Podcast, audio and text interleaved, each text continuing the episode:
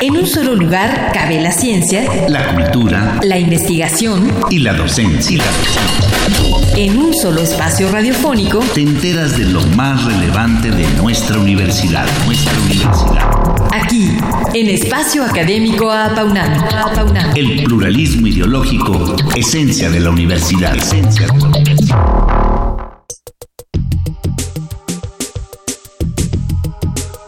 La función de la memoria es una de las habilidades de supervivencia más importantes desarrolladas durante la evolución de los animales. Para los seres humanos, el poder memorizar lugares, eventos y rostros resulta fundamental en nuestra vida cotidiana.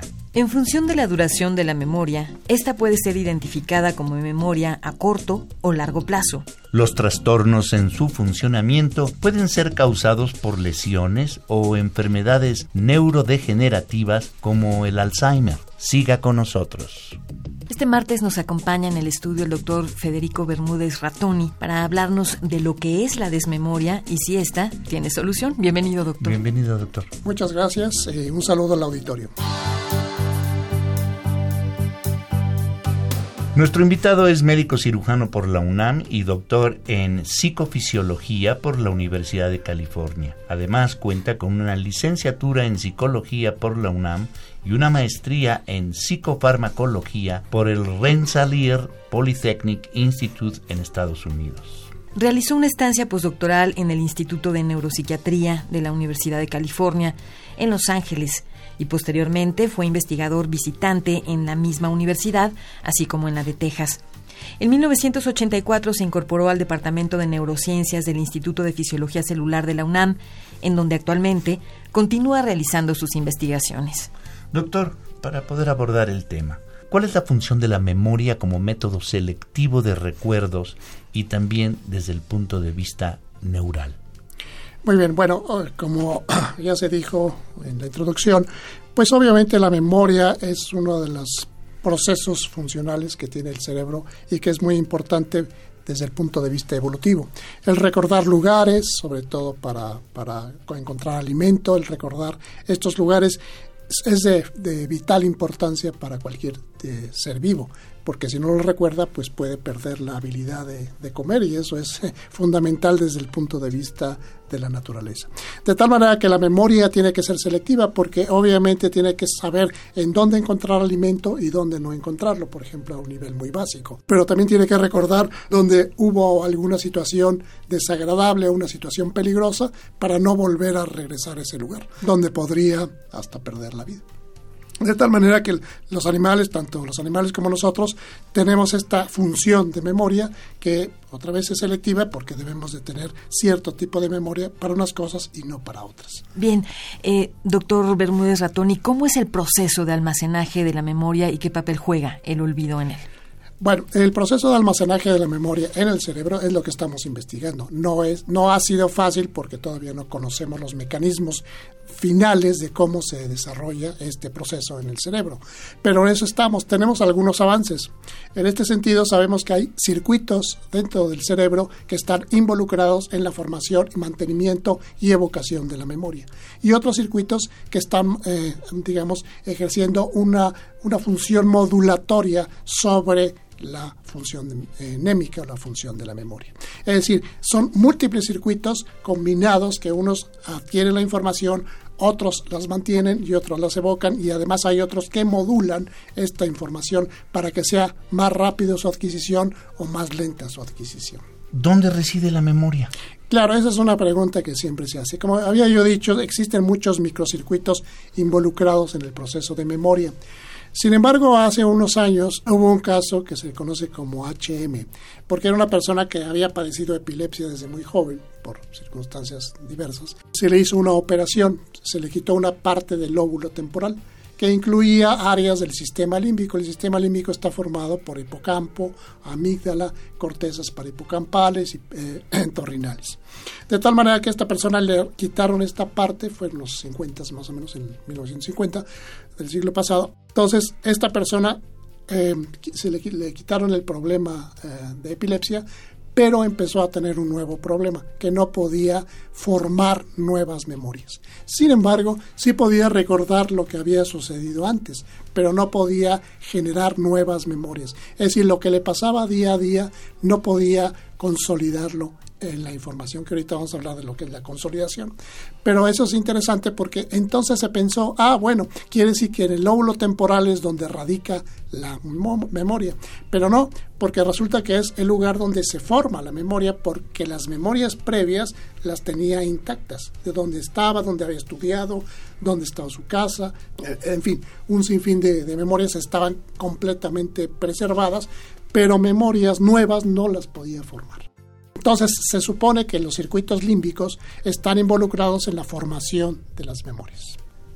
¿Por qué tenemos memoria a corto y largo plazos precisamente? Mucho de lo que sucede en nuestro entorno eh, requerimos mm, eh, memorizarlo, requerimos que se incorpore esa información en nuestro sistema nervioso. Pero algunas veces estos tipos de memorias no son muy relevantes para el organismo o para nosotros como personas. Por ejemplo, llamar por teléfono, me dice el teléfono, el número de telefónico, marco el teléfono, pero no es una información relevante entonces la desecho y esa es una memoria de corto plazo. La memoria de largo plazo pues es dónde viví yo en mi infancia, dónde, qué escuela atendí, cuando entré a la facultad de medicina, etcétera, etcétera. Ese tipo de memorias son las memorias de largo plazo, las que son relevantes. Las memorias de corto pues son irrelevantes porque las desechamos, pero son importantes porque si no no podríamos hacer algunas tareas en nuestra vida cotidiana.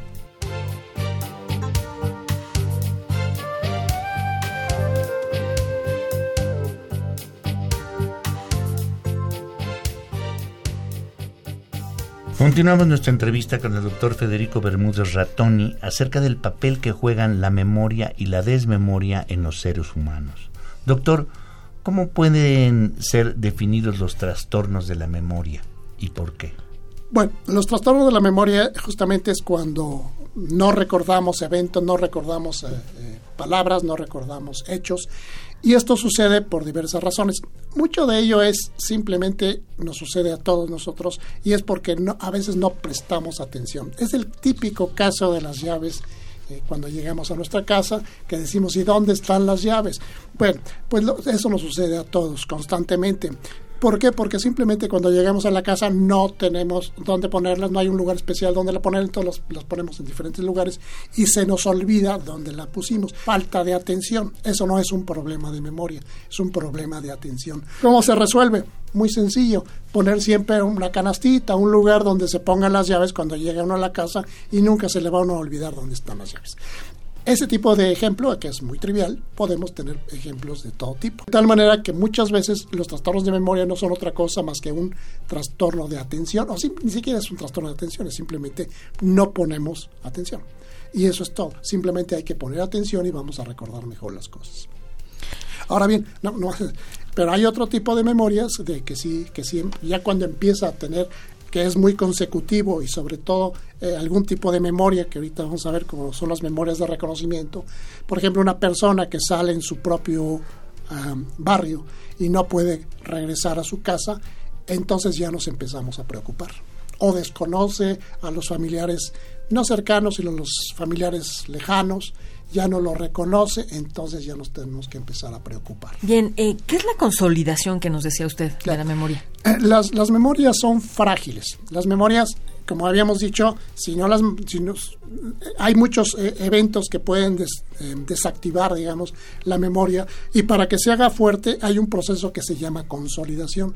Consolidación de la memoria quiere decir que la memoria de corto plazo puede pasar a memoria de largo plazo por dos eventos, o por la importancia de la memoria, que es muy relevante para nosotros, emocionalmente es importante, o bien porque lo estamos repitiendo. Si empezamos a repetir, por ejemplo, el ejemplo del teléfono que les había yo comentado, si nosotros marcamos el número telefónico para pedir comida, por ejemplo, marco ese teléfono, se me olvida, pero si al día siguiente tengo que usar el mismo teléfono para pedir comida y al día siguiente y al día siguiente, voy a terminar aprendiéndome de memoria el teléfono y pasa a ser memoria de largo plazo. ¿Qué es la desmemoria? La ¿Por qué aparece? Claro, la desmemoria justamente no, no podemos almacenar toda la información en nuestra vida.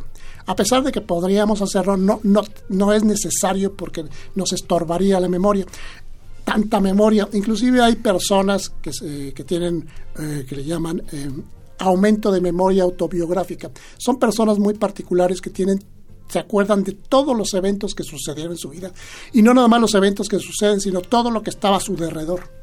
De tal manera que estas personas son ciertamente infelices porque tienen tanta memoria que no pueden eh, manejar su vida de una manera normal.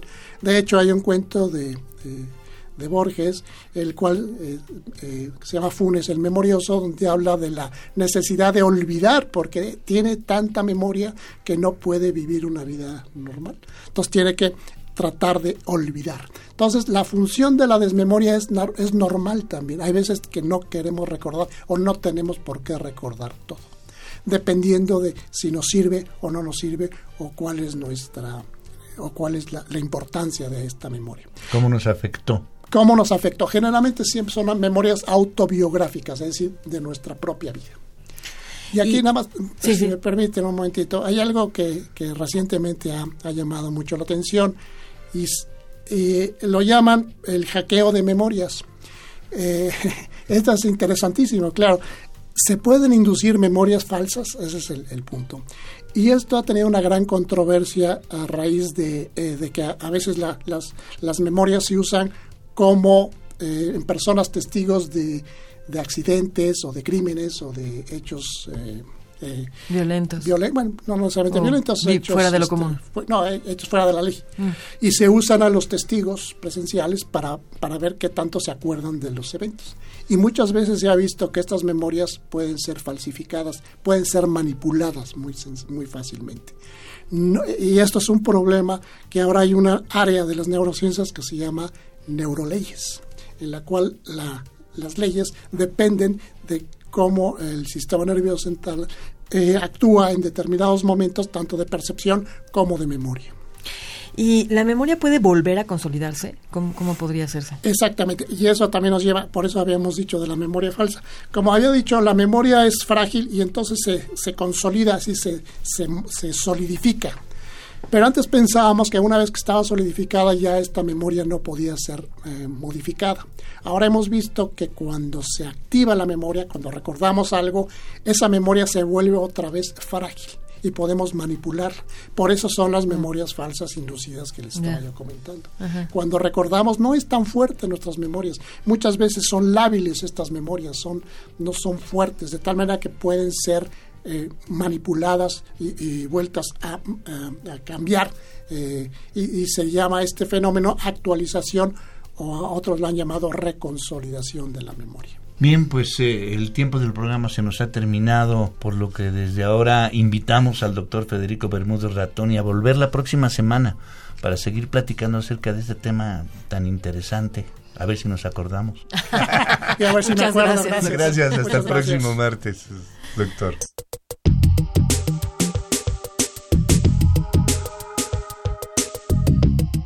Participamos en la elaboración de este programa, en la realización y postproducción Oscar Guerra, el guion de su servidora Sabrina Gómez Madrid y en la operación técnica Ricardo Pacheco. Coordinación de la serie, licenciado Francisco Guerrero Langarica. Sabrina Gómez Madrid y un servidor Ernesto Medina, agradecemos su atención y los invitamos a participar en este espacio a través de nuestro correo electrónico. Tome nota doble al principio minúsculas a paunam arroba correo punto unam punto mx. Los esperamos el próximo martes en punto de las 10 horas en Radio UNAM, Experiencia Sonora. En un solo lugar cabe la ciencia, la cultura, la investigación y la docencia. En un solo espacio radiofónico te enteras de lo más relevante de nuestra universidad, nuestra universidad. Aquí, en Espacio Académico Apaunam. El pluralismo ideológico, esencia de la universidad. Esencia de la universidad.